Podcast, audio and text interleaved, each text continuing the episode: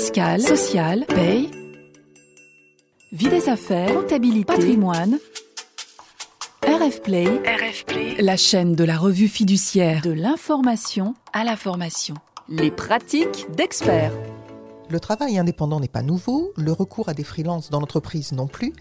Et à l'heure où on sait que les carrières vont se composer d'un mix de statuts, notamment salariés et freelance, à l'heure où on sait que le marché du travail connaît des tensions, les entreprises sont amenées à se poser la question du recours aux freelance et de leur intégration dans leurs projets. Les RH peuvent d'ailleurs avoir intérêt à s'emparer du sujet si ce n'est déjà fait. Pour réfléchir à ces questions, j'accueille Reda Mafoud, directeur général France de Malte. Malte qui est une marketplace spécialisée dans la mise en relation entre les freelances et les entreprises. Reda, bonjour. Bonjour Frédéric. Alors Reda, au vu de votre expérience, quelles sont les entreprises qui recourent à des freelances? Alors les grandes entreprises, les PME, et puis plutôt pour quel type de mission?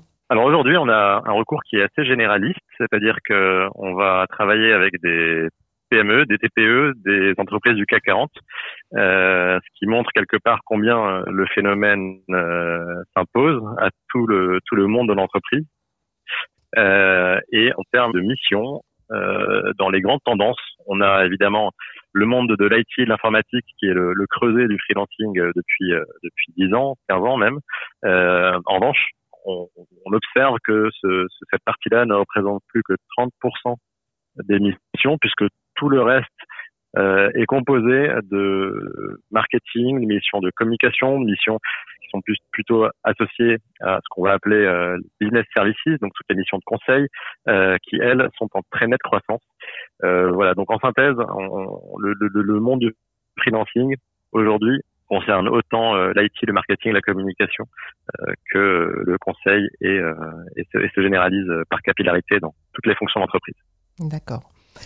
Les RH, euh, on le sait, ils ont de la visibilité bien évidemment sur, euh, sur les salariés, sur les intérimaires, mais euh, je me demande s'ils ne sont pas souvent laissés un petit peu sur le côté pour le recours aux freelance, ou peut-être que je me trompe, et je me demande s'ils n'ont pas quand même, même s'il s'agit de freelance qui ne sont pas salariés, évidemment, il ne s'agit pas de les considérer comme des salariés, s'ils n'ont pas un rôle à jouer et s'ils n'ont pas intérêt à s'emparer du sujet des freelances. C'est très vrai. Euh, nous, ce qu'on observe, et c'est pas, c'est pas une surprise, hein, on s'est expliqué pourquoi les RH euh, sont un petit peu observateurs, spectateurs de, de, ce qui se passe depuis un moment. Historiquement, le freelancing euh, est né plutôt dans le monde de l'IT, donc plutôt dans un rôle, dans une fonction de mission en comparaison de ce que peuvent apporter des cabinets de conseil, par exemple. Et donc, le point de départ de freelancing, il, il porte beaucoup sur eh bien, euh, des comparaisons de taux journaliers qui sont réalisés par des directions des achats hein, euh, dans un rôle plutôt de prestation et beaucoup moins euh, de mise à disposition de d'experts sur euh, des logiques de compétences. Et donc en fait, ce qui se passe depuis quelques quelques années maintenant, c'est que ces euh, fonctions qui étaient effectivement plutôt IT au départ se, se, se généralisent dans l'entreprise et surtout, ce qui est le plus important, euh, c'est que ce phénomène s'impose aujourd'hui. Euh, les entreprises sont face à une guerre des talents, ont besoin de flexibilité. Euh, et vous voyez bien qu'en disant ça, on, parle avant tout de compétences et pas de et pas de prestations qui peuvent être comparées à celles de à celles de cabinet. Donc il y a une logique qui s'impose de plus en plus dans l'entreprise, qui est celle d'adresser le sujet de la compétence et adresser la question de la compétence euh, et ben on voit combien c'est c'est avant tout et peut-être un sujet euh, de ressources humaines euh, qui ont par définition un rôle de structuration de la compétence à long terme dans l'entreprise, de recherche de flexibilité, de réponse à des questions de pénurie de talent. Et c'est exactement ce à quoi le freelancing est une solution. D'accord. Et qu'est-ce qu'on doit prendre soin de formaliser dans, le recours au freelance euh, par rapport euh, à la façon notamment dont la personne va intervenir dans l'entreprise? Je dirais qu'il y a deux phases. Il y en a une première qui est euh, fondamentale, c'est ce qu'on appelle le brief de mission, c'est de formaliser quelqu'un qui va intervenir sur une durée déterminée dans l'entreprise. Un brief de mission, ça comporte le détail de la mission, l'environnement dans lequel la personne va travailler. Et c'est important parce que c'est ce qui va permettre au freelance de se positionner en, en ayant un maximum d'éléments et donc euh, d'avoir un gain de temps important dans le processus de sélection. Euh, ça, c'est la première chose. Et puis la deuxième, qui est beaucoup plus opérationnelle, c'est la contractualisation de cette mission. on va dire que cette contractualisation, elle comporte les éléments de durée de mission, le lieu, évidemment le taux journalier du freelance, euh, et elle peut aussi, c'est souvent d'ailleurs ce qu'on conseille, intégrer euh, ce, ce que l'employeur va vouloir euh, mentionner en termes d'obligations sur des logiques de RGPD, euh, de prêt de matériel par exemple. Donc ce document de contractualisation qui couvre et qui euh, prend l'ensemble des éléments associés à cette mission peut intégrer tous ces, tous ces éléments-là. Alors, au-delà de, ces aspects effectivement de contractualisation qui sont euh, très importants, notamment pour que le cadre de, la mission hein, soit tout à fait bien posé, qu'est-ce que les RH euh, peuvent faire pour que pour qu'une mission se passe bien? Et là, je pense plus éventuellement, est-ce qu'on va faire un onboarding pour un freelance euh, ou un offboarding d'ailleurs? Oui, là encore, il faut répondre à cette question avec un peu de perspective. La perspective étant celle de l'explosion, l'augmentation un peu partout du nombre de freelances. Euh, dit autrement, il y a, il y a, 4-5 ans, c'était possible encore de le faire de manière très individuelle ou de laisser cette responsabilité au manager avec un petit peu de bon sens et de pragmatisme.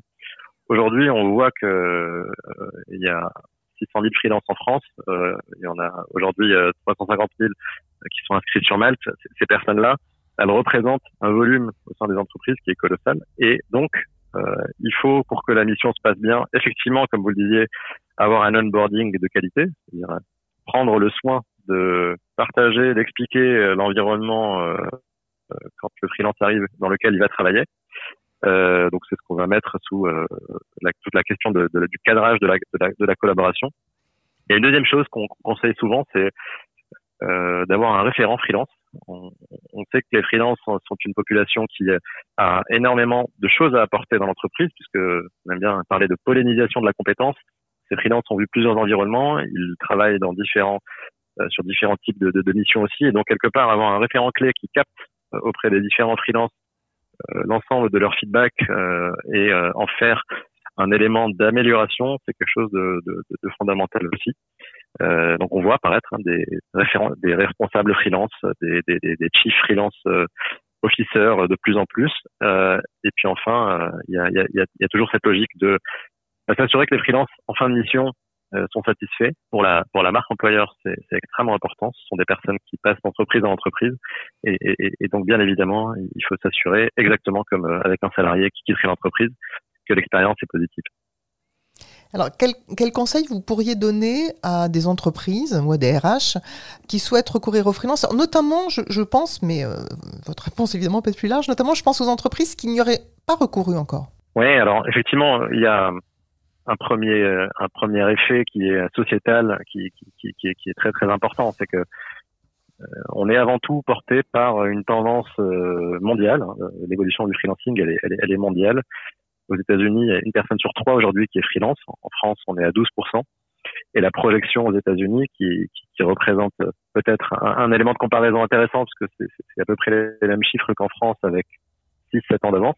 Eh ben, la projection aux États-Unis, c'est qu'une personne sur deux sera freelance en 2027. Donc, euh, partant de, ce chiffre-là, le conseil qu'on donne, c'est de prendre un coup d'avance, d'anticiper euh, et de prévoir le fait que cette guerre des talents elle bénéficie plutôt au statut de, freelance et que la compétitivité de l'entreprise, in fine, elle passera par le fait d'avoir recours à des freelances euh, pour répondre à des sujets de créativité, d'innovation, de compétences rares, euh, et, et, dit à l'inverse, surtout de, de, de, ne pas en faire un, un sujet euh, on repousse à plus tard.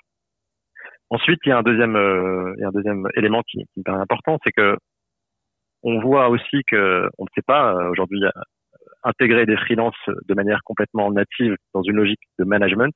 Quand un chef d'équipe a quatre ou cinq salariés et qu'il a un freelance qui s'ajoute à cette équipe-là, euh, il n'est pas formé pour euh, avoir un mode de management adapté, avoir une logique euh, de suivi qui n'est pas tout à fait la même. Le freelance, il est là pour une durée déterminée.